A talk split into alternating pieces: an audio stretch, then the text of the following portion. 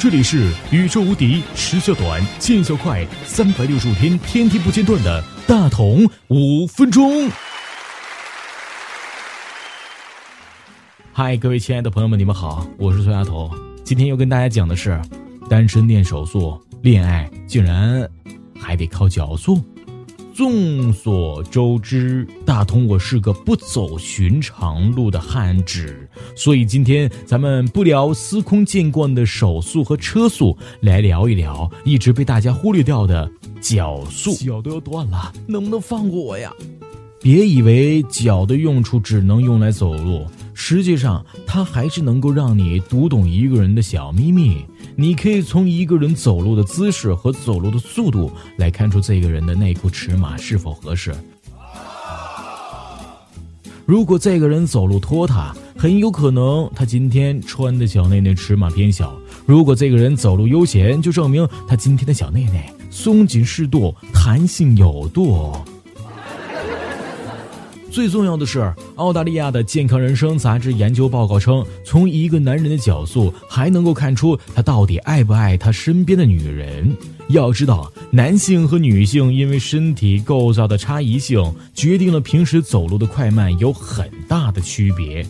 为了搞清楚男女在一起走路时到底会发生什么，科学家找来了男女实验者一同行走。同时，为了让试验结果更加的有说服力，实验在所有天气条件下进行，从1.7摄氏度的雪天到31.1摄氏度的大晴天，测试者在尽可能多的天气状况下进行了行走实验。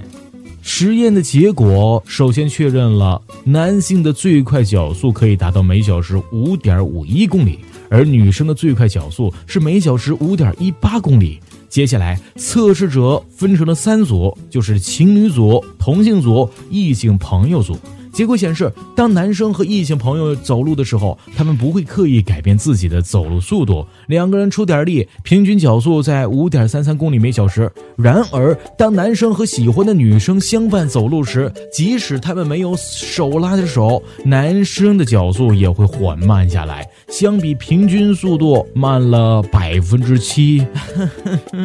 走慢点哈。也就是说，要知道一个男生是不是喜欢和他并肩而行的妹纸，只要看看他会不会自觉的降低脚速就可以了。放慢脚速才能显得我爱你。也许会有听众说，这很明显是因为异性相吸，爱情的化学作用让男生献殷勤啊。但是生物学家已经看透了一切，他们表示，比起男性总能一直无忧无虑地生产自己的小精子而不受外界环境打扰，女性的生殖系统比男性要敏感得多。从前啊，咱们的祖先为了生存，需要狩猎、定期的迁徒、长途跋涉，还很容易让身体的能量消耗掉。能量消耗对生娃影响巨大，所以祖先在组团暴走时，男的都会降低脚速来迁就女的。到了现在，随行的男性之所以愿意减低脚速，也可以理解为他们在下意识地保护女性的生殖能力了。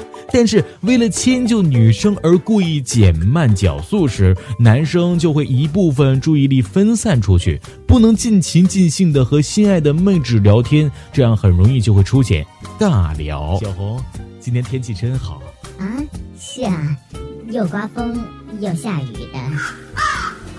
为了避免以上这种情况，大同在这里隆重介绍一个防尬聊的神器。只要拥有它，不仅能够让广大男性朋友和心爱的妹纸在速度上达到神同步，还不需要花费多余的注意力，在调整角速快慢这件事情上，还能和喜欢的人一起体验。身体和灵魂都在路上了，风景在身边，那种畅快感。有了这辆神坐骑，就算不是老司机，也能够通过简单的操作和你的男女票来一趟说走就走的浪漫之旅。作为一个追风的男子，就应该拥有一辆让你起风的防尬聊坐骑，它就是电动小摩托。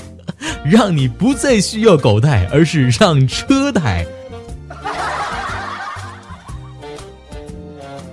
如果你还在只有手速没有脚速而烦恼，或者为如何与心爱的妹纸出行烦恼，碰不到志同道合的小伙伴，来一辆防尬聊坐骑，加入浩浩荡荡的宇宙骑行队伍，和心爱的妹纸们以及好基友们迈向新世界之路吧。（括弧一定要注意，